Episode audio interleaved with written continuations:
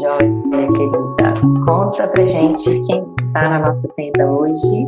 Então, querida, hoje a gente vai receber a Mari Camardelli, que é enteada, madrasta e mãe, especialista emocional e educadora parental. E ela é a criadora do perfil Somos Madrastas, né? Somos.madrastas. Então, se você não segue ela, começa a seguir agora. Mari, seja muito bem-vinda à nossa tenda. É um grande prazer te receber por aqui. Conta pra gente um pouco mais sobre você, sobre como que a sua história de madrasta começou. Olá! Nossa, eu tô com palpitação aqui de ter sido convidada para um, gravar com pessoas que eu admiro tanto. Então, chegou o bonde das madrastas, né? Vamos tentar mudar essa história aí, gente. É, então, como você me apresentou, né, eu sou a Mari, mesmo tendo sido enteada e sendo enteada uma vida inteira, nunca achei que isso fosse acontecer comigo. Uhum. Criada nessa sociedade patriarcal aí, né, achando que eu ia casar com um príncipe encantado, que ele ia vir no cavalo branco, saltitante, naquelas areias da beira da praia. E aí o rapaz vem o quê? Vem com dois filhos. E aí me vejo madrasta vai fazer sete anos já, e cheia de, de dúvidas, de questionamentos. Começo a me enxergar num lugar de sofrer preconceito, de sofrer com estereótipos. E começo a questionar tudo e tentar fazer tudo de um jeito diferente, de um jeito co-criado, né? Pensado de outra forma, assim. Então, o Somos Madrastas surge mais ou menos um ano e meio atrás, quando eu fui convidada para participar de um TEDx, aquela, aquelas palestras inspiradoras e tal. E aí, junto com o TEDx, eu resolvi criar um perfil e falei: ah, vou postar algumas coisas ali de vez em quando, e para ver se outras pessoas se sentem assim também. E aí, não é que milhares de pessoas se sentem assim também? Uhum. E aí começa esse trabalho, então, essa investigação, né, do que que, do, do que que é ser madrasta, do que que significa hoje, em 2021, é, escolher uma família que já tem crianças, né? Eu sempre falo que a gente precisa atualizar o casamento e o recasamento, né? As pessoas casavam antigamente por outros motivos, né? Casavam por para manter essas famílias, para manter a riqueza entre as famílias, para manter classe. E, e, separação era, ainda é um tabu, né? Mas era muito pior. Divórcio era uma vergonha. A separação é um tabu, né? Você é, é preferível você ser casado a vida inteira e trair do que passar pela vergonha de um divórcio. Só que essa narrativa mudou.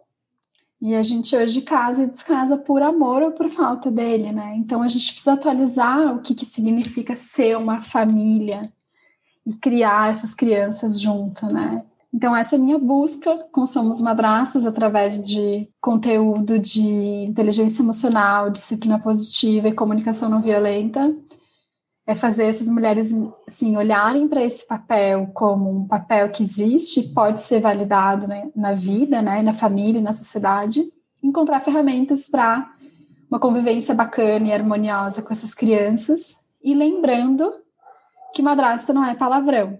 Madrasta não vem de maldade. O, ter, o, o início da palavra vem de mater, que é mãe, então é uma, é uma maternagem. Será que é por isso que eu estou na tenda materna? E, e é uma maternagem que precisa ser validada. E as pessoas, nem tudo que começa com má é maldade, né? Senão eu ia estar ralada. A Maíra também, porque já é má, começa pelo nome. e, e a gente ressignificar o que a gente fala, o que a gente entende como verdade, né? Mudar um pouco esses contratos na nossa sociedade, pelo bem, especialmente das crianças, né? Não, sensacional o que você está falando, Mari, porque é isso, né? Assim, a gente está num momento, eu sinto, de ressignificar muita coisa, né? Desde o, da forma como a gente vê a criança hoje na nossa sociedade, que antes era aquele visto, né? Da mesma maneira como você trouxe esse é, essa mudança de perspectiva, de, é, de forma de perceber o casamento e as relações né, afetivas, é, como que a gente também olha para a criança, ou olhava, e ainda, de certa forma, isso está muito presente, arraigado no nosso olhar, na nossa educação, na maneira como a gente foi educada, na criança como aquele serzinho inferior e que deve obediência ao adulto, né? Então, quando você traz, né, que esses adultos hoje, nesse lugar de adulto, eles vão olhar para essas relações, né? Então, um casamento que se desfez, um, um novo, uma nova relação que começa com esse pai, com essa mãe dessa criança e uma nova organização familiar, né? Essa criança que vai ter duas casas, que vai ter outras pessoas se relacionando com ela, é, ocupando um lugar de referência de masculino, de feminino, né? Também além do pai e da mãe, como que isso amplia o olhar e como que é importante a gente manter o foco no bem-estar dessa criança, né? Não mais assim nas não só nas minhas dores, nas minhas questões dessa ruptura, que é óbvio, é óbvio que é importante que eu precise olhar e cuidar, mas como muitas vezes para eu incluir essa nova família do meu ex-companheiro, eu preciso de, é, de certa forma, trazer as minhas questões para um outro momento, num outro lugar, para eu conseguir focar no bem-estar daquela criança, né, é, naquela família. Dessa maneira, eu queria que você falasse um pouquinho, né, na sua experiência, como é que é o lugar da madrasta na vida da criança, como que você entende isso? Uhum. Né? É, é, óbvio que é um, uma, uma questão que está sempre em movimento, não é um lugar estático que começou assim e vai terminar assim, é um uhum. movimento, da mesma forma que a mãe que eu era quando meu filho de 12 anos nasceu é completamente diferente da mãe que eu sou hoje. Então, como que esse lugar e essa, óbvio, né, que a Mari que começou essa relação há sete anos atrás, tinha um lugar na vida dessas crianças e como que você foi, de certa forma, eu queria que você contasse um pouquinho dessa trajetória. Uhum. Quais foram os acordos que você foi fazendo? Como você foi ocupando esse espaço e se apropriando dele? Uhum. Eu queria que você falasse um pouco sobre isso pra gente. Tá bom. Você falou várias coisas uh, importantes aí. Eu acho que a mais importante, uh, talvez a mais importante, né? Assim, muitos muitos filhos eles vêm de relacionamentos que existiram entre os adultos, né? Muitos filhos não. Né, sei lá, uma, uma pessoa estava saindo com outra e a pessoa engravidou e não teve uma relação. Mas quando existiu uma relação, que ainda é a maioria dos casos, assim, eu sempre percebi isso, sempre olhei para isso de uma maneira sistêmica. Então, existiu um sistema que se desfez e um outro sistema se formou. O primeiro sistema, ele não é mais importante do que o segundo sistema, e o segundo sistema não é mais importante que o primeiro, a gente na verdade não precisa nem comparar. Seria como você assistir a sua, uma série no Netflix e falar assim: ah, mas eu, eu só gostei da primeira temporada, não vou assistir a segunda. Daí você fala, tá, mas por que comparar? Todas as temporadas têm um sentido naquela narrativa e todas as temporadas podem ser muito legais. A formação do sistema do qual eu faço parte hoje aconteceu depois de um sistema ter existido por 13 anos, que foi o casamento do, do meu marido com a Ju, que é a mãe dos meninos. Então, quando eu chego num, numa festa, eu cumprimento as pessoas que estão na festa. Quando eu chego num sistema, independente de eu ter chegado depois, né? E isso tem muito, tem muito esse preconceito. Assim, você vai conversar com pessoas que estão, por exemplo, no Nordeste brasileiro, e elas vão dizer que a segunda esposa é chamada de a outra para sempre. Então existe muito preconceito, existe muito estereótipo, que é o que a gente precisa trabalhar, né? Então, quando eu chego num sistema, primeiro, eu preciso entender que ponto da minha jornada eu tô, e que ponto da jornada os outros integrantes do sistema estão. Então, eu cheguei no meu sistema, o meu marido era separado há um ano. As crianças ainda estavam sofrendo pelo divórcio. A, na minha jornada, eu conheci o cara da minha vida. Eu estou muito bem na minha jornada. E essa uhum. criança Não tá bem. Então, quando, quando um, sistema, um novo sistema se forma, é responsabilidade do adulto olhar para ele e falar: o que, que tem aqui? O que está acontecendo aqui? E sem me, me auto-invalidar, como que eu olho para a comunidade e para o sistema inteiro para não traumatizar ou não piorar o que está vindo nele. Então eu sempre falo assim, a, a madrasta quando ela entra, né, no, no, numa família, quando ela começa a fazer parte de um novo sistema, o papel que ela vai ocupar e como que esse papel também se, se modifica ao longo do tempo, isso tudo precisa ser co-criado. Então, quando eu conheci a, o Rodrigo, enfim, eu, eu tive essa conversa com ele, assim, a gente vai fazer isso? A gente vai criar uma nova família? O que, que eu trago? Né? Então, eu tive uma conversa com ele, por exemplo, eu quero ter filhos.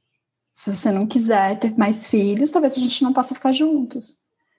Eu quero participar da vida dos meninos, eu quero participar da educação da vida da educação dos meninos, porque esse é o meu perfil, sempre foi o meu perfil se você deixar seu filho comigo para passar um final de semana na minha casa, eu, eu não vou deixar ele fazer o que ele quer simplesmente porque ele é uma criança que tá me visitando. E se ele for destruir uma coisa, eu não vou dizer, ah, tudo bem, depois eu compro outra, não quero me incomodar com a mãe. Eu vou olhar para ele e falar, cara, assim vai quebrar. Se quebrar, vai ser ruim pra gente. Vamos pensar num outro jeito? Vamos? Eu sempre tive esse perfil, assim, com todas as crianças que passaram pela minha vida. Então eu, eu, eu, sabia como é que eu queria entrar nesse sistema e eu comecei a observar como que esse sistema estava se comportando. E sempre com esse olhar de que eu cheguei agora. Isso não me diminui, mas eu cheguei agora. Então, como que eu entro e como que eu cocrio as coisas com as pessoas que já estão nessa série do Netflix, sabe? Já já estavam na outra temporada. Então eu vou conversar, eu fui conversar com meu marido, né? O que, que eu trago o que, que eu gostaria de ter de volta, e com a mãe também, né? Então, qual papel, qual papel de madrasta você espera de mim? E qual papel de madrasta eu espero desempenhar? E isso vai, assim, não tem um jeito de ser madrasta, assim como não tem um jeito de ser mãe, né? Tem mãe que vai valorizar ou, ou priorizar muito mais uma coisa, e tem mãe que vai deixar outra, tipo, ah, isso aqui tudo bem, beleza. E tem mãe que vai valorizar e priorizar muito mais outra, né? Então, eu acho que o importante, eu sei que muitas vezes não é possível, eu sei que muitas vezes existe uh, atrito, conflito, o que eu mais vejo é a história de atrito, conflito. E muitas vezes o, o conflito e o atrito se dão porque não houve uma tentativa de fazer diferente. Então, eu tava, fiz uma live essa semana e aí a pessoa falou assim: "Ah, eu tenho vontade de procurar a madrasta da minha filha e falar e conversar com ela, nananana. mas a sociedade já impõe uma rivalidade feminina que a pessoa nem pensou por que, que ela não procurou a madrasta da filha para conversar. Porque teoricamente elas têm que competir, né? Que é mais uma, um braço podre do patriarcado, né? Fazer as mulheres competirem. Mas a gente pode falar outra hora.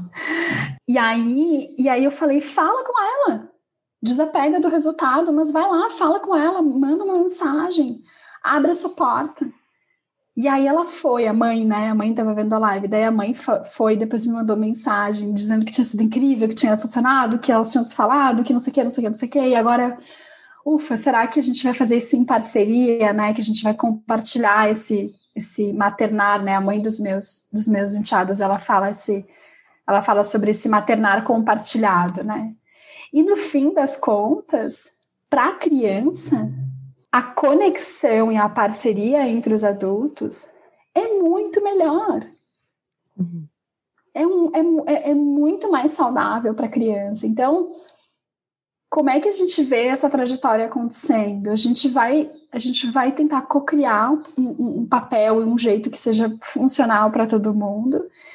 Mas o mais importante de tudo é, eu, é exatamente como você falou, né? Eu sou o adulto, eu preciso tirar o que, o que não é, é, é essencial para a educação e para o bem-estar dessa criança da minha conversa. Então, assim, eu, se eu sinto ciúmes da mãe dos meninos, eu sinto. Se eu sinto raiva porque eles tiveram uma festa incrível de casamento e eu nunca tive, eu sinto. Até eu, eu não odeio ela, mas eu tenho inveja, eu tenho, eu tenho ciúmes, eu tenho. Às vezes eu fico pensando, putz, e aquela, aquela luminária que eles compraram quando eles estavam casados é muito linda, eu queria ter uma igual. Eu sinto, e tudo bem. Mas isso é meu. Isso fica aqui. Enfim, acho que é melhor a gente dar risada do que ficar sofrendo, né? Quando vem essas coisas. Mas eu acho que é isso, assim, é esse esse cocriar em benefício das crianças, sabe? E isso na prática vai ter resultados, por exemplo, um vira adolescente e começa a sair antes da pandemia, né? Aí ele começa a sair para, ah, eu vou comer hambúrguer. Que hora você volta? Ah, eu volto às 10. Aí às 10 ele manda um WhatsApp. Ah, posso chegar mais tarde? Tá, putz, não, não queremos ficar no WhatsApp negociando isso na sexta de noite. Aí ele vai indo, indo, indo, daqui a pouco ele tá chegando 11 e meia, meia-noite. Aí você olha e fala, hum. Aí ele faz isso uma vez, duas, três. Aí na quarta, eu mando uma mensagem pra mãe dele, falo, ó, tá saindo? Qual é a regra aí? A regra aqui é 10. E ele negocia? Não, não negocia. Hum. Ah, é? Então tá. Então vem cá. Se não tem festa mesmo, 10 é 10. Falei com a tua mãe. Vamos ter que negociar esse negócio. Então, a, a, a educação fica compartilhada até para pegar essas.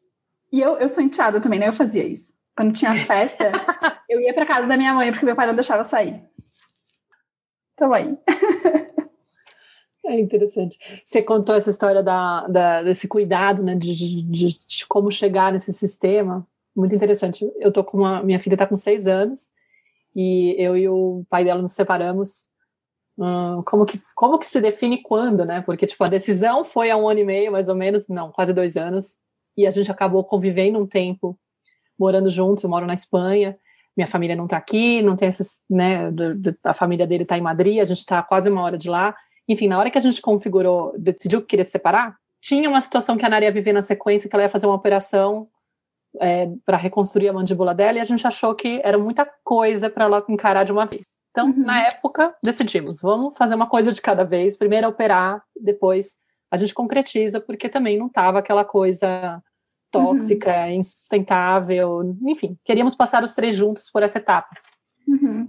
Aí a vida acabou fazendo umas gracinhas com a gente, a operação que ela teve não foi a da reconstrução da mandíbula, é, foi uma que para tirar um dente da mandíbula, do osso da mandíbula, que era para preparar o osso dela, a gente só soube na véspera, enfim. Nessas, Demorou seis meses para a gente concretizar a separação. Aí, outra vez, a vida fez uma brincadeira, trouxe a pandemia.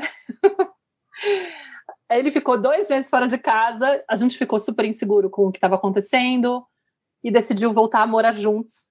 E acabamos ficando dez meses separados, morando juntos com ela. Ou seja, não foi uma separação muito oficial. A gente não se enroscou em nenhuma vez nesse, nesse tempo todo, nunca mais teve recaída, coisas assim, nunca quis voltar. Mas ela conviveu com dois pais morando juntos, a gente explicando para ela, não somos um casal, ela sabia. E agora só que ele saiu, né? Definitivamente uhum. ele saiu de casa em janeiro, faz dois meses, então, né? Um pouco mais de dois meses.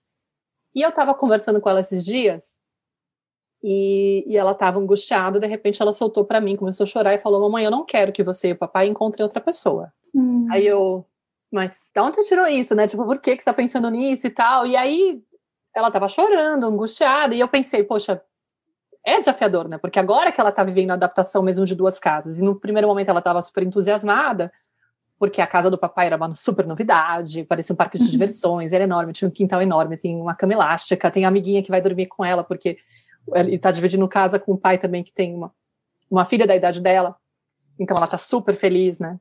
Uhum. E aí depois de um tempo ela começou a mostrar também o desconforto de, ah, não tá legal, tipo, é difícil, eu sinto saudade, vocês três juntos, nós três juntos e tal. E nessa conversa com ela, teve uma hora que eu comecei a perguntar qual que era a questão que estava por trás, né? Por que, que ela estava tão preocupada? Qual que é a sua preocupação, filha? Mas, tipo, porque tentei explicar, né? É importante a gente ser feliz, de repente a gente vai encontrar uma pessoa, não dá para te prometer o que vai acontecer, né? Não posso controlar e falar, ó, oh, filha, fica tranquila que eu nunca mais vou encontrar alguém, tô vendo que você tá angustiada. Mas eu percebi que aquilo estava incomodando, né? E na hora que eu fui buscar mais a fundo para saber o que estava na cabecinha dela, ela vira e fala para mim: Mas mamãe, se você encontrar alguém e aí você começa a brigar com essa pessoa, o papai encontra alguém, começa a brigar com essa pessoa, eu vou ter muitas casas. Tadinha, tipo, gente do céu. Meu Deus, ela já estava pensando que todos os casamentos pode ser que não dê certo. E aí a minha, o que compete a mim, eu criança, ter que me adaptar a ter mais de uma casa, que está sendo um trampo do cão, entendeu? Está sendo difícil. Enfim, mas de qualquer maneira, eu fiquei pensando, né? Conversei com ela e tal, fiquei pensando que como que a gente faz para acompanhar uma criança que, por exemplo, faz dois meses, é aquilo que você falou, né? Tipo, poxa, eu cheguei lá, fazia um ano. Eles ainda estavam vivendo um processo. Talvez não fosse o momento de eu ser apresentada, por mais que eu estivesse vivendo lá o meu conto de fadas, ai, chegou o cara da minha vida, incrível, maravilhoso. Será que eu também não tenho que ter esse cuidado de preservar essa, essa criança, né? Porque ela que está aí ainda em uma fase muito delicada de se adaptar. Eu fiquei pensando, meu, Deus me livre que o pai da criança, de repente o Alfonso decida se engraçar com alguém agora e já acha que tudo bem apresentar a pessoa para Nara, sendo que ela está nesse estágio, uhum. bloqueada, imaginando que, o que vai acontecer se. Não só isso, né? Se eu tiver que ter várias casas, mas óbvio que se fosse concreto, outras coisas surgiriam. Uhum. Né? Outros medos, outras angústias, né? Ah, bom, eu sou eu sou sempre a favor de falar a verdade para criança, tá? Também. Tá? Então, a partir do momento que é real, eu acho, eu vou dar minha experiência para vocês, tá? O meu pai e minha mãe se separaram, eu tinha nove anos. Meu pai teve várias namoradas eu não acho que foi a melhor escolha do mundo apresentar todas. Porque não eram relações que ele realmente, hum. sabe, assim, uh, tinha questões, assim, as relações tinham questões. Tanto que eu odiava todas elas, brigava com todo mundo, vivia me revoltando, era, era nossa, se eu tivesse enteado como eu fui enteada, mas eu acho que assim, acho que, acho que a gente tem que ter o, o, a sensibilidade, tem que ter a sensibilidade e tem que falar a verdade. Aí meu pai percebeu que não, não é, não estava rolando assim, e aí ele deu um tempo que eu acho que ele deve ter tido namoradas ou enroscos e a gente nunca ficou sabendo até que ele casou com a pessoa que ele está casado até hoje. Daí ele, essa ele apresentou. Então, assim, eu acho que se a pessoa está conhecendo, ou está enroscada, ou está, enfim, eu acho melhor esperar, independente do tempo que passou da separação. Se passou um ano, se passou dois meses, se passou dez anos. Acho que eu, eu acho melhor esperar, porque assim, você não apresenta para a família um, um, um, paquera, entendeu? Não é toda paquera que você leva para almoçar na casa do pai e da mãe no domingo, por exemplo, ou do pai ou da mãe, enfim, né? Então, acho que esse cuidado com a criança também. Ao mesmo tempo, ter o cuidado de falar a verdade. Eu acho que o mais importante nesse caso é o que você fez, que é o porquê. É, como é que você está vendo isso? Por que, que você está me dizendo isso? O que está por trás? E nunca negar o que, a, o que a criança está trazendo. Uhum. Então, o meu enteado, ele tem todo o direito de, sete anos depois, por exemplo, querer que o pai e a mãe sejam casados. Eu quero que o meu pai e a minha mãe sejam casados, às vezes. Quando eu vou para Porto Alegre, eu fico para não falar um palavrão, assim, mas eu fico. Cara, eu, eu continuo ficando desesperada. Agora, a última vez que eu fui, porque meu pai comprou um apartamento na praia, quando eu fui pegar o telefone e ligar para minha mãe e falar: mãe, então eu vou ficar 10 dias aí. Eu não vejo meu pai há mais de um ano por causa da pandemia. Ele comprou um apartamento na praia e eu queria ficar metade da semana na praia com ele. Eu tremia, porque eu me sentia o quê? Traindo a minha mãe, que me deu a vida sabe? Então tem isso. A minha mãe nunca me cobrou nada. Eu, eu e minha irmã, a gente morava de um lado para o outro, do lado para o outro, do jeito que a gente queria. Nunca teve uma briga, nunca teve uma cobrança. E eu, com 35 anos, tremi. Porque era meu aniversário também. Tremi para pegar o telefone e ligar para ela e falar isso. Ela falou: Filha, tá tudo bem. Fica o tempo que você quiser na praia. Então eu continuo precisando desse acolhimento e essa filha vai continuar precisando desse acolhimento para sempre. E tá tudo bem. E quando eu faço isso, quando eu falo, puta, que saco, meu, eu queria que eles estivessem casados, aí eu não ia ter que sofrer assim. Eu não invalido a minha madrasta, eu não invalido o meu padrasto, eu não deixo de amá-los, de gostar deles, de, de admirar quem eles são. Mas existe uma coisa que é o casal primário, casal primário, independente de ser homem, mulher, mulher, mulher, pai, pai, enfim. o casal primário, ele tem um papel muito importante na formação de uma criança, mesmo não tendo tido um relacionamento. Então, quando a criança vier e fala assim, então eu não quero que você tenha outra pessoa, você vai fazer o quê? Você vai acolher essa menina, vai falar, então, eu entendo. Por que, que você não quer? Ah, porque isso, porque aquilo. E que mais? E, e ela vai se trazer para a cena. Uhum. E é isso que mais importa. Eu atendi um pai casado com a mãe das crianças, enfim, não era nenhum caso de recasamento, e ele tem quatro filhos. E ele chamou os filhos para fazer uma oração. E, a, e pediu para uma das meninas dar a mão para outra menina, e ela falou: Não, não vou dar mão. Como assim? Que absurdo, não vai dar mão, sou ingrata, uma oração. E foi para aquele lado, né? Muito conhecido de vários de nós do, do autoritarismo, de mandar a criança obedecer, né? criança teve uma crise, mandou a criança ajoelhar, pedir desculpa porque não queria pegar a mão da irmã. E ele me traz essa cena, assim, está disposto a voltar lá e perguntar por que que ela não queria pegar a mão?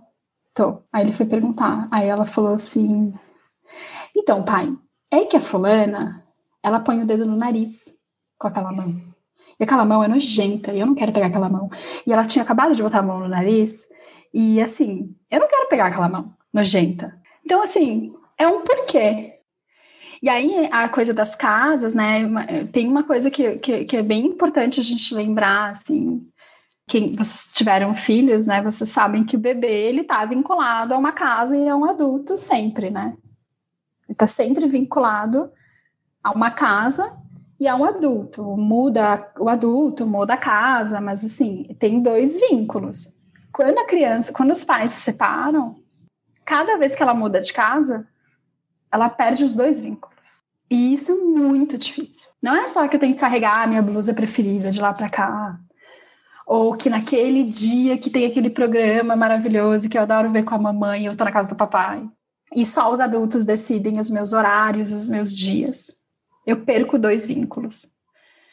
Então, quanto mais a gente conseguir fazer uma passagem de vínculo legal, melhor para a criança. Então você vai você vai lá na casa do, do seu ex-esposo buscar, entra, vai lá, participa, entra no vínculo, né? Você tira, você vai tirar ela do vínculo da casa e daquele pai, fazendo um novo vínculo com você.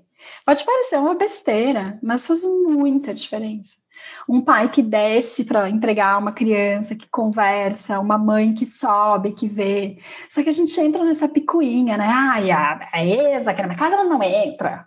Imagina, que absurdo. E aí, cada vez que nosso que o nosso ego, a nossa rivalidade entram na história, o placar da criança perde. É como se, sabe aqueles placares de jogo de jogo americano assim? cada vez que a gente volta a nossa ferida, o nosso ego, a nossa raiva, a nossa o que é nosso, e às vezes até nossa incompetência, eu não sei lidar com isso. Pode ser, eu não consigo ainda. Tudo bem, eu vou aprender. Mas cada vez que a gente bota isso no meio, o placar da criança vai perdendo muitos pontos. E são pontos, você sabe, que a gente não recupera depois. Mas... Fiquei dramática agora, né? Mas é isso, assim, né? Quando a gente tem esse olhar, né, de, de certa forma, de que a criança, né, esse olhar não patriarcal, né, de que a criança ela não é um ser inferior que deve obediência, que deve ser, que a criança não deve ser submetida a, ao desejo, ao né, a, a, a, vontade do adulto que ela tem ali que ser considerada como um ser tal, tal qual eu considero outros adultos ou quando eu, tal qual eu considero outros seres, né, seres humanos e outros seres. Quando a gente começa, né, a trazer esse olhar, isso que você está falando, né, quando eu entendo que essa criança dependendo da etapa de desenvolvimento dela, se ela ainda é bem pequenininha, ela é um ser fusional, ela é um ser que ela, exatamente o que você estava falando, né, desse, dessa mãe que entra na casa do pai e que permite, né, que a criança tenha um tempo para se desvincular daquele espaço e, e se harmonizar de novo com a mãe, com o espaço da mãe, porque a criança ela demora um tempo, ela tem um ritmo muito diferente desse ritmo frenético que a gente vive, que a gente está sendo submetido, né? E que quando a gente começa a olhar, né, que esse ritmo do vínculo, que esse ritmo natural da criança, que esse, essa criança que às vezes está numa etapa fusional, que ela entra num lugar, ela demora um tempo para se ambientar, ela precisa de chegar ali, de ser incluída, de se sentir vista, de se sentir parte daquele lugar, que no fundo, no fundo, todos nós, né, temos essa necessidade de fazer parte. E que quanto mais a gente consegue incluir esses outros que estão chegando nesse sistema, né, no meu coração, que seja pelo meu filho num primeiro momento ou pela minha filha, é, eu também ganho, porque eu vou ampliando meu espaço interno também, né? Eu vou ampliando a minha capacidade de, de sair ali da, da minha própria dor, da minha própria ferida e, e amplio esse espaço. E, obviamente, né, eu te, preciso também de ter esses momentos para me contrair e olhar profundamente para minha dor e para minha ferida. Mas se eu vivencio essa maternidade compartilhada, né, que é o que você está falando, que eu achei muito sensacional você falando, a forma como você entrou nesse lugar, nesse sistema, uma forma tão respeitosa, tanto com você, porque você olhou para a sua história, você olhou para o seu momento, você se posicionou, em nenhum momento você é, não esteve ali inteira para entrar naquela cena, né? Você se posiciona, olha, eu cheguei.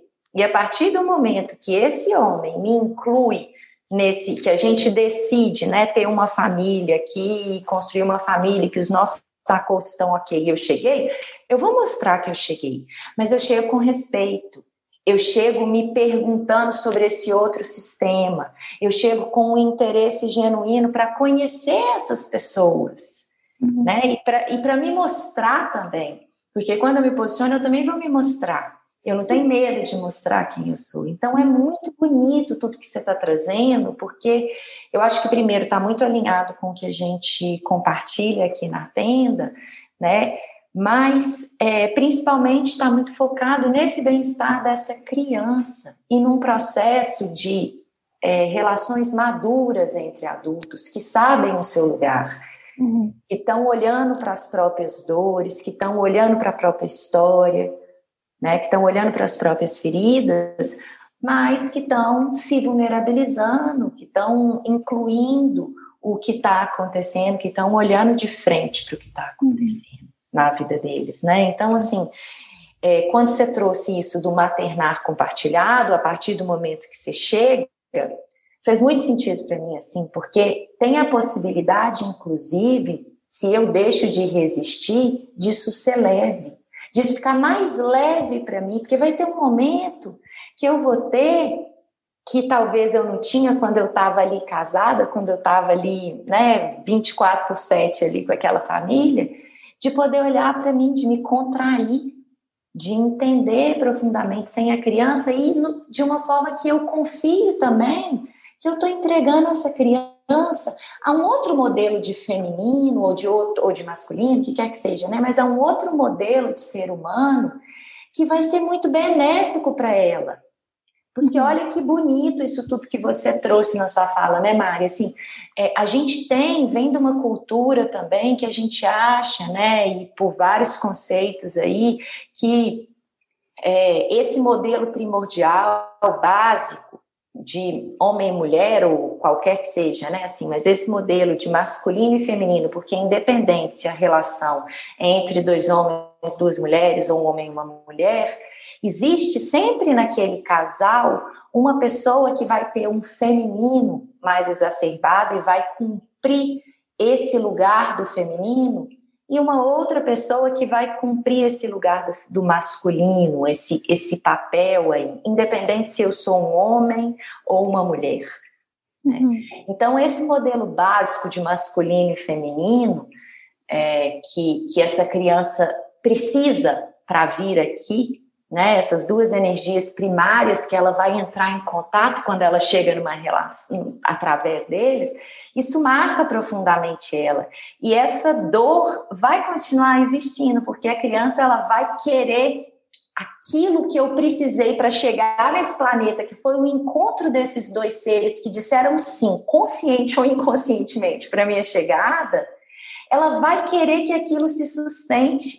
Eu também sou filha de pais separados, meus pais separaram, eu tinha 12 anos, e eu entendi perfeitamente essa sua dor, assim, né? E essa sua angústia, porque a gente sempre, por mais que eu adore as minhas madrastas, meu pai teve várias, enfim, é, por mais que eu adorasse muitas delas, é, tem aquele desejo, assim, né, de que, nossa, eu honro tanto, eu sou tão grata àqueles, àqueles dois, aquele encontro que me, que, que me fez chegar nesse planeta, que me deu a vida, que eu gostaria que, no fundo, no fundo, que ele existisse como uma memória, uma saudade primordial, né, primária que a gente tem daquilo.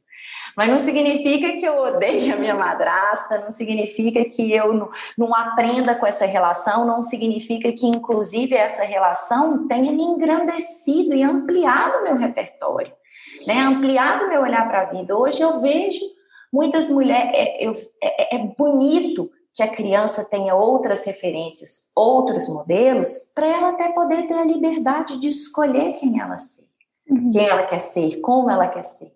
Então, ter outros referenciais pode ser muito bonito também nessa relação, né? Quando esse adulto também dá espaço e abençoa que a uhum. criança uhum. vá. E pode ser leve para o próprio adulto também, que fica e que pode ter um, momentos ali né, no qual ela vai poder acessar suas coisas. Enfim, fiz um apanhado de tudo que você falou e da forma que. É, não é isso. E a, e a questão de honrar a criança com, com a verdade, né? Então a gente estava falando um pouco disso, assim, eu, eu lembro que quando eu, quando eu engravidei a primeira vez, eu, eu não queria contar para ninguém, porque eu já, eu já perdi uma gestação, e aí eu não queria contar para ninguém e tal. E aí a minha mãe falou: você tem que contar, vocês têm que contar para os meninos. Eu falei: não, não vou contar para eles. Eu vou contar para eles quando eu estiver segura. E ela falou: não, você tem que contar. E aí eu falei: mas mãe, vai ser muito difícil lidar se, der, se existir, se eu perder de novo. E ela falou: sim, aí vai ser difícil e vocês vão passar por isso juntos. E aí eu entendi, né, o, o, o lado, o ponto de vista dela, assim. E daí no dia seguinte a gente contou. E quando a gente contou, a primeira coisa que meu enteado mais velho falou foi: Desde quando você sabe? E aí eu disse: Desde ontem. Ah, tá. Então eu tô aqui. Eu, eu, eu, eu faço parte. E agora. Você confia em mim, né? Você confia. Você confia em mim. Eu sou ah, digno da sua confiança, eu sou digno de fazer parte. Essa é a sensação ah, dele. Exatamente. E agora, na segunda gestação, de novo, a gente ficou sabendo Daí, enfim, não deu para contar no dia seguinte, mas no, no outro dia a gente conseguiu, né? Também não dá para contar assim, tipo, aí, aí, tudo bem, bom dia, tô grávida. Mas a gente conseguiu reunir os dois. E, de novo, a mesma pergunta. Desde quando você sabe? Eu falei, você sabe que você perguntou isso da outra vez? Ele, não. Não lembrava. Não lembrava. Mas é assim, eu sou parte. E aí, quando a gente olha para eles, assim, né? E, e, de novo, eu acho que essa pergunta ela sempre ajuda a, a, a, a criar um espaço entre a, reação, entre a reação que eu vou ter com o que acontece, né? Então, o meu enteado, quando chegava em casa, o pequeno, quando ele tinha seis, sete anos, ele chegava lá em casa e ele ficava, acho que uma hora, espalhando carta de Pokémon no chão. Era um campo minado, assim, não tinha como andar na casa. E aí eu posso escolher olhar para isso como ele está se trazendo para cá, ele está voltando para cá, ele precisa de um tempo. Ou eu posso escolher olhar para isso, ah, pronto, chegou a bagunça. Ah, vai arrumar depois, hein? Ah, você está fazendo, você vai ter que arrumar depois. Então, assim, eu preciso realmente entender as jornadas e como elas estão se cruzando. E, e escolher as reações que vão, de fato, fazer essa criança se sentir em paz, se sentir bem, né? Eu, eu até postei esses dias assim. Pensa que você vai na casa de uma pessoa que você gosta muito E aí, quando você chega, ela fala assim: então, Maíra, Maíra vem na minha casa me visitar, a gente ficou amigas depois desse podcast, sei lá. Aí ela vem me visitar. Aí eu falo, então, Maíra, eu, eu sei que você gosta muito de palitinhos de queijo. E eu comprei especialmente para você, porque eu sabia que você vinha. Uhum. Nossa, a sensação, o sorriso, só de ouvir isso. Adoro então, palitinhos de queijo. Acertei. então, é isso. Você vai com, com os gestos uh, uhum. simples, mas que não são pequenos. Você vai sabe? E uma outra coisa, assim, também, que é muito importante, né? É, que eu tenho falado bastante sobre isso, assim. A criança que recebe dos adultos o significado do que está acontecendo, ela é uma criança que vai criar menos significados sozinha. Claro. Então, por exemplo, o ano passado eu tive uma super crise eu chorei pra cara, eu chorava quase todo dia, eu estava muito mal, a minha empresa faliu na pandemia, eu fiquei sem dinheiro, com dívida, mal, não sabia o que fazer. Foi horrível, assim. Toda vez que eles chegavam aqui, eu falava, eu tô mal, porque a minha empresa faliu, porque eu tô sem dinheiro, porque eu tô com dúvida no que eu vou fazer. E eu tô muito triste. Isso não tem nada a ver com vocês. Isso não tem nada a ver com a presença de vocês. E se eu precisar me afastar nesse final de semana, não é porque eu não quero a presença de vocês, é porque eu não tô conseguindo ficar aqui. Eu não tô conseguindo ficar aqui. Porque tá doendo tanto que eu não consigo nem falar. Então a gente vai a gente vai uh, uh, nomeando as coisas e dando a estrutura, né? Porque é o mínimo, não é? é? O mínimo. Não, com certeza. A gente fala muito disso aqui, né, né Clarissa? Da importância de, da, das coisas serem nomeadas, da criança saber a verdade, da gente ter esse espaço de honestidade e se humanizar, né? E poder se sentir à vontade para falar real. Porque muitas vezes a gente fica nesse lugar de querer dissimular a, a, o nosso mal-estar, fingir que está tudo bem, só que a criança capta. A criança uhum. percebe, ela sabe que tem alguma coisa de errado. Então, isso dá uma margem para ficar divagando aí. Por isso que aquilo que você falou, né? A partir do momento que eu fui indagar a Nara por quê, e eu fui permitindo, sem tirar, sem tentar convencer ela que não tinha motivos para ela estar preocupada com aquilo, simplesmente dando espaço para ela elaborar, eu fui avançando para poder entender qual que era a angústia dela afinal. Entendeu? Me conta. Porque aqui tem espaço para a gente poder falar do que angustia, não tem essa urgência de arrancar a criança do, do mal-estar e fazer ela ficar se sentindo bem o quanto antes, porque no fundo eu estou tapando, na verdade eu não estou impedindo ela de se sentir mal, eu estou fazendo ela aprender a se esconder. Uhum. Uhum. E, e, e, se virar sozinha, né? Achar que ela não tem o direito de trazer o desconforto para o outro, que talvez não seja adequado, aí ela se sente mal com ela mesma, enfim. A partir do momento que eu jogo a real, eu falo, olha, eu estou me sentindo mal, eu não estou numa fase boa, não tá, não tá legal. Inclusive, se eu precisar sair, não tem a ver com vocês, é porque eu não tô uhum. legal. Poxa, uhum. a criança entende como é que você faz, né? Que, Uhum. Primeiro que isso é permitido, você não precisa estar bem sempre, né? E quando você está mal, às vezes, talvez você queira se recolher, entendeu? Uhum. Cada um faz de um jeito, mas uhum. não tem a ver comigo. Maravilhoso isso que você falou. É, e, e às vezes a gente não vai conseguir, que nem você falou, né? Eu não, eu, eu não posso te prometer que eu não vou ter outra pessoa. Isso, tá, isso, não, uhum. tá, isso não tá no seu campo de decisão, isso está no meu campo de decisão. Exato. Porque eu sou adulta, né? Então, quando chegou a Flora, por exemplo, é, tinha um pouco essa, essa coisa, ah, eu não quero ter outro irmão. E a resposta para isso é: eu entendi que você não quer e não está no seu campo de decisão. Então, assim, vamos sentar e conversar sobre. A minha conversa com eles foi o que você abre mão e o que você não abre mão. O que você abre mão com a chegada de um bebê? Ah, e aí eles falaram: eu abro mão disso, disso, disso, disso do que você não abre mão. Aí o adolescente falou: Eu não abro mão de uma noite de sono. Então, se tiver um bebê chorando, eu não quero, assim, eu preciso dormir a noite inteira, eu não quero ser acordado com o bebê chorando. Aí o que eu posso falar, né? Ai, mas bebê chora, você vai ter que aprender a lidar. Aquelas frases que dão um arrepio na espinha, assim. ah, então você não está disposto a ter um bebê chorando de madrugada em casa? Não, não estou disposto. Tá bom. Como que você quer resolver isso? Ah, se a Flora estiver chorando de madrugada, eu posso ficar na minha mãe. Ou posso dormir num amigo. Ok. Então, é razoável para todo mundo? É razoável. Então tá. Nunca aconteceu. Nunca. Flora foi um bebê muito tranquilo, assim. Mas assim, ele tem o direito de não querer abrir mão de. É, e às vezes nem é literal, não é que ele não tá disposto, ele tá simplesmente expressando que ele tá preocupado o que, que vai acontecer, tipo, qual que parar nessa. É. O cenário é. vai mudar, não sei se eu vou dar conta, essa história aí, tipo, é que nem a Nara, tipo, será que eu vou ter 16 casas daqui a alguns anos? Não é, vai ficar exponencial, né? Tadinha.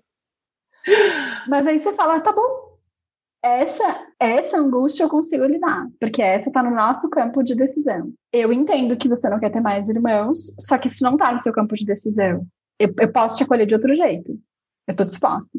Ah, tá. Daí no fim vem a Flora, né? E quebrou as pernas deles todos. é surreal. Assim. É uma. É uma. Paixão. Nossa. É uma coisa assim a pessoa preferida na vida dela é o irmão, o do meio, né? Ela, ela, as, as dor, é dor existencial, de saudade. Eu tive que esse ano, eu tive que falar com a mãe dos meninos para ela ir na casa da Juliana, para ela ver a realidade lá. Porque ela sofria de um jeito quando ele ia embora, que ela falava assim: por que, que ele precisa de outra mãe e outro pai? Ela perguntou isso se tem uma mãe e um pai aqui, uma casa, por que, que ele tem que ir embora? E aí a Juliana pegou ela um dia, ela ficou lá, ela conheceu, ela entendeu, mas ela não se conforma que, que o irmão precisa outro pai e outra mãe. Porque a Juliana é casada também, né? Então tem outro pai lá. Uhum. na visão dela para ela conseguir aprender a lidar e visualizar o que estava acontecendo, assim, porque era, é, é, uma, é uma dor que não passa, assim. E ela vai no meio do dia e fala assim: Eu tô com muita saudade do meu irmão. Tipo, saudade que, ele, que ela sente dele em uma semana, que se ela fica um mês com a minha mãe, ela não fala que tá com muita saudade de mim. Então, foi isso. sensacional, que coisa mais linda. E é bonito de ver, Mari, assim, né, como que é, num momento que a coisa ainda não está concreta, ela existe num lugar de fantasia. O fato da gente, né, assim, os medos que ele tinha, ah, eu quero dormir, mas o fato da gente dar um espaço para trazer isso, para partilhar os nossos medos, as nossas angústias, as nossas fantasias. Eu trago isso para o concreto, né, e você abrir o espaço para escutar. O que que você, né, quais são as suas necessidades aqui? O que que você não abre mão, o que que você abre mão? Para escutar, eu me interesso por aquele ser que está ali diante de mim, a hora que eu abro para isso, como que o fato de você simplesmente acolher, escutar e, e dar para ele, né, assim, ó, isso, isso daqui você não tem poder de ação, isso é uma escolha minha e do seu pai, isso daqui você sim pode atuar e a gente está de acordo, a gente vai te ajudar a resolver. O quanto que a gente faz esse movimento, isso já traz um alívio. E também é bonito de perceber, né, o quanto que às vezes a expectativa, ou a angústia, a fantasia, é, ela nem vai se realizar, né? Na hora que a realidade, que é soberana, chega e que a flora chegou, aquilo nem mais era uma questão. Mas no momento que era, eu dei um lugar para ela, eu dei um acolhimento, eu dei um contorno para aquilo, aquilo não ficou dando volta e ele precisou de ficar encontrando outras formas, talvez, de ficar comunicando isso. Então, quando a gente abre esse espaço para vulnerabilidade, eu julgo. É válida a sua questão, é válido o seu medo. Muito maravilhoso, Mari, essa troca e a forma como você olha para essa questão da madrasta. Eu imagino que para as nossas ouvintes, pelo menos para mim, foi, posso falar talvez pela Maíra, assim, também, mas foi uma troca muito rica, assim. É um abrir uma janela e falar assim, gente, que coisa mais linda esse olhar para esse lugar dessa madrasta que a gente sempre escuta nas histórias infantis, né? Isso uhum. vem gravado gravado no nosso inconsciente de uma forma muito, muito dura, muito condicional. E o, e o papel né, do seu, acho que na sociedade, o que você vem fazendo é muito maravilhoso. E eu fico muito feliz e honrada de ter você aqui, de poder dar voz para essa maneira tão amorosa e respeitosa de olhar para as crianças, de olhar para esses novos arranjos familiares que são cada vez mais comuns então eu quero te agradecer muitíssimo assim a sua presença e dizer, né, tanto para a Maíra quanto para você, que a gente está encerrando, mas se vocês tiverem umas últimas palavras, é simplesmente as minhas são de muita gratidão, de muita, é, muita alegria de poder dar voz a tudo isso que você está trazendo. Ah, ah, eu que bom. Também quero agradecer a sua presença, ter aceitado o convite e queria até abrir espaço para você. Se você quiser falar um pouco como que as pessoas podem te encontrar, colocar o seu contato, tá bom? Mas tá super, bom super, super obrigada. Também me deixou um pouco mais. Acho que me senti acolhida também, porque eu sei que vai ser uma etapa que eu vou ter que enfrentar e provavelmente vou ter que te procurar, a gente vai trocar bolas. Me chama, me chama, pode me chamar. é, então, acho que o recado final é assim, a gente a gente está vivendo algumas uh, notícias aqui no Brasil, né, sobre maus tratos uh, infantis. Então, a gente lembrar que a criança não inventa coisas. Existem pessoas más, pessoas más, tios, tias, vô, vó, padrinho, padrasto, madrasta, mãe, pai, vizinho, né? Uhum. Mais de 80% de abusos e maus tratos que acontecem com as crianças acontecem por pessoas conhecidas, parece que era 80 e tantos por cento. Uhum. Então, lembrar disso, né? A, o, existem pessoas más em vários papéis dentro de casa e a criança não inventa. Então a gente sempre tem que lembrar disso, né? De ouvir a criança e dar a voz ao que ela está trazendo. A criança não vai inventar uma coisa. Esse é um ponto. É bem importante. E a maldade não vem no nome. A maldade, a, a, existem pessoas más mesmo. E, e, a gente vai ter que lidar com elas. Então, lembrar disso. E a segunda coisa é, é a gente, se você é madrasta, se você está ouvindo e é madrasta, você se apropriar desse lugar, desse papel. Porque isso pode ser muito legal e pode ser muito benéfico. Eu já ouvi mais de uma vez do meu, dos meus enteados, assim, é, eu sou uma pessoa melhor porque eu te conheci. Você faz parte de mim e de quem eu sou. Ontem eu achei o bilhete que eles me deram de aniversário, então assim, eu sou uma pessoa melhor porque eu te conheço. E isso não invalida a mãe, isso não tira lugar da mãe. Isso não faz a mãe menor ou menos importante. É, é uma soma. As crianças, é, a, gente, as crianças, a gente tem amor. Quanto mais amor, mais amor. Uhum. Não é uma xícara de café que você serve e depois acaba. Não, é como se fosse uma jarra de café eterna. Quanto mais se serve, mais tem. Já pensou? Que lindo! Tem uma jarra de café que se, quanto mais se toma, mais se tem. Então, acho que é isso, assim. E as pessoas podem me achar no Somos Ponto Madrastas. É, e agora, eu não sei quando é que vai ao ar esse episódio, mas no final de maio de 2021, a gente vai ter um encontro online, ao vivo, no Zoom, eu e a mãe dos meninos, é, falando sobre essas relações e fazendo perguntas e trazendo questões para mais mulheres refletirem. Pode ser, você pode vir se você é mãe, se você é madrasta, se você não é nenhum dos dois, sei lá. E eu trabalho com atendimentos individuais de casais. E estou sempre escrevendo, divagando, tentando encontrar maneiras de mudar essa narrativa pré-histórica que a gente criou é, e dar uma chance para novas novas famílias, né? É difícil, é duro passar por um divórcio, deve ser, eu nunca passei, né? Mas deve ser realmente muito difícil. Você não casa para se separar. Né? Ninguém, ninguém assina um papel e fala, não, eu vou casar, mas eu vou me separar. Então é uma frustração. Então, mas existe um depois. Pode existir um depois e pode ser muito, muito bonito, muito, muito construtivo para as crianças. E o depois, junto com alguém, é mais é, é, é melhor para a criança. Então, uma mãe, um pai que se dão a oportunidade de refazer uma vida afetiva e ter uma outra pessoa, isso é muito melhor para a criança, porque ela está enxergando perspectiva também. Uhum. E ela está ganhando mais repertório, né, e mais possibilidade. Então é isso. Muito feliz que deu certo, é, que a gente está aqui. E obrigada a vocês. Nossa, nem. Uhum nem tenho palavras, porque é muito bacana receber um convite de uma pessoa que. de, de pessoas que, que se admira tanto, né? Eu nem, eu nem pensava em ter esse projeto, já admirava é, vocês, então, enfim. Muito amor. Tá bom, querida. Obrigada. Foi um prazer imenso. Agradeço muito.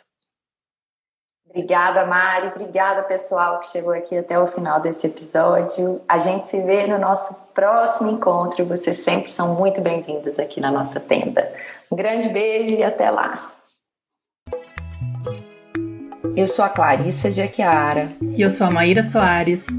E você acaba de escutar mais um episódio da Tenda Materna, um podcast sobre maternidade e autoeducação. Nossa conversa de hoje te tocou de alguma forma? Tem algo que você vai fazer diferente depois de ter escutado esse episódio? Se sentir no seu coração, compartilha com suas amigas nosso podcast, deixa um comentário no nosso perfil do Instagram, tendamaterna.podcast, contando como esse episódio mexeu com você. Segue a gente no Spotify para não perder nenhum encontro de inspiração, crescimento, trocas profundas e muito apoio. Nos vemos em nosso próximo episódio. Até lá!